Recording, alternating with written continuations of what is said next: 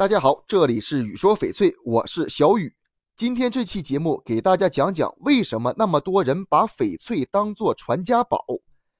中国人有着特殊的玉文化情节，在几千年的发展过程中，玉器的精美程度不断完善。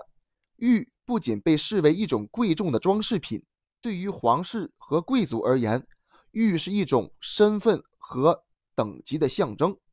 在古代，玉制成的器具只有皇宫贵族才能使用。代表着高贵的地位。对于普通百姓而言呢，玉是他们对美好生活的寄托。他们相信玉能够保佑平安。而对于文人而言，玉更是一种美好品德的象征。正所谓“谦谦君子，温润如玉”。而黄金虽然是富贵的代表，但与玉相比，却少了那一股君子正气。传家宝。除了自身的价值之外，更重要的是传递家族的一种精神。这样，玉自然比黄金更为适合。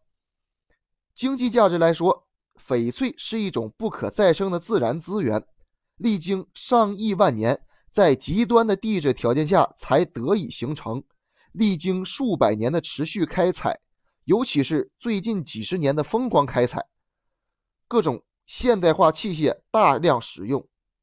因此，开采的速度大大加快，加剧了翡翠资源的减少。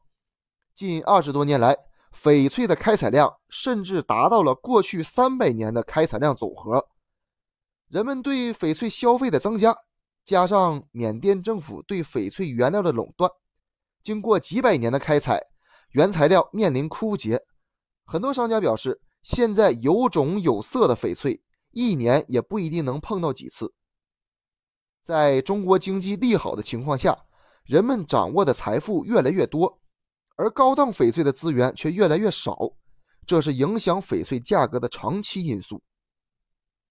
翡翠硬度高，不用涂保护油，氧化开裂的情况更不会出现，所以存放非常的容易。我们只要找个单独的珠宝首饰盒，将翡翠装起来，就能进行有效的存放，而且还不用实时的保养。价值千万的翡翠，一个手巴掌大的手袋就可以装下。你要是见过瑞丽珠宝街上兜售翡翠的缅甸人，你就知道翡翠存放是多容易了。在瑞丽珠宝市场里的缅甸翡翠商人，随手的小挎包里装的很可能是价值上百万的翡翠。黄金和翡翠一同掉在路上，先被拾起的一定是黄金。这是他低调安全的体现。对不懂的人，他永远是块石头，不值几个钱儿。可是自古翠玉就是富贵之人的首选，不惜重金倾囊购买，这也是翡翠独有魅力之所在。